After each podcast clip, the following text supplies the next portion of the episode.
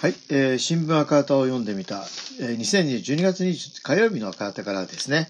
えー、っと、これから読むのはですね、5面、あ3面のですね、2021年度予算、政府予算案について小池書記局長が談話というところで見たいと思います。日本共産党の小池晃書記局長は21日、2021年度政府予算案について次の談話を発表しました。1、本日菅内閣が閣議決定した2021年度予算案は、えー、近隣の、えー、新型コロナウイルス感染拡大に対する菅内閣の無為無策と逆を改めて鮮明することになったと。えー、感染拡大と収益悪化による経営困難という二重の危機を抱えながら最前線で奮闘している医療現場への支援は全く不十分である。経済との両立と言いながら雇用や事業維持のための支援は終了、縮小し、消費税減税の国民の要求に背を向けたものとなっている。その一方で、感染拡大につながることが懸念されている GoTo 事業の継続予算の形状に固執している。これでは国民の命も暮らしも守れない。えー、1、えー、コロナ禍で不要になった日本社会の脆弱性を克服するという方向性もこの予算では示されていない。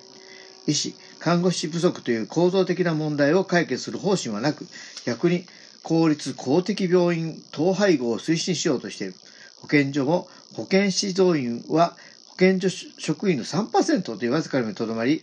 自民党政治が半減された保育健所数を元に戻す方向性は全くない。この中で大きな打撃を受けた非正規雇用の正規化のための施策も全く盛り込まれていない。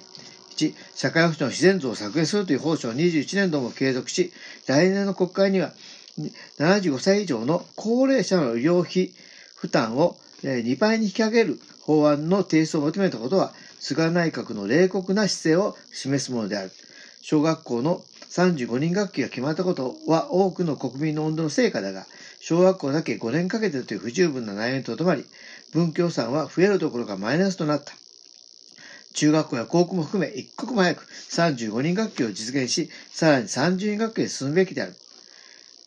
大企業にはデジタル化や国際金融センターなどの名目で、税制優遇や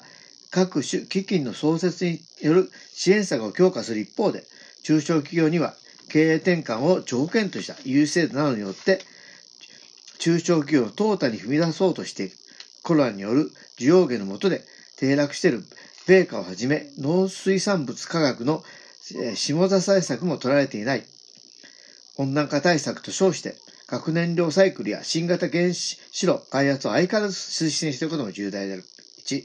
軍軍事費は9年連続の増額、7年連続の過去最多更新となった。長距離巡航ミサイルの開発、取得と搭載する戦闘機のための予算が計上され、敵基地攻撃能力の保有に本格的に乗り出す危険なものである。さらに、出雲型護衛艦の空母艦の予算が引き続き計上されており、海外で武力行使する国への道を突き進もうとしている。イージスショアに代わる新型イージス艦、え、建造の調査機を計上したことも重大である。7、菅内閣は違法、違憲な日本学術会議の人事会議をはじめとした強権や冷酷政治の一方で、国民には会食の自粛を求めながら、首相自らは連夜の会食を行うという無責任な行動を続けている。こうした政権に国政を任すわけにはいかない。日本共産党は21年予算の抜本的な組み替えを持てるともに、一日も早い政権交代、野党連合政権の充実のために奮闘するものであるということで、えー、今お読みしたのはですね、21年度予算、政府予算について小池局長が談話という、えー、今日の新聞赤旗、3面の記事ですね。えー、ということでお聞きいただきありがとうございました。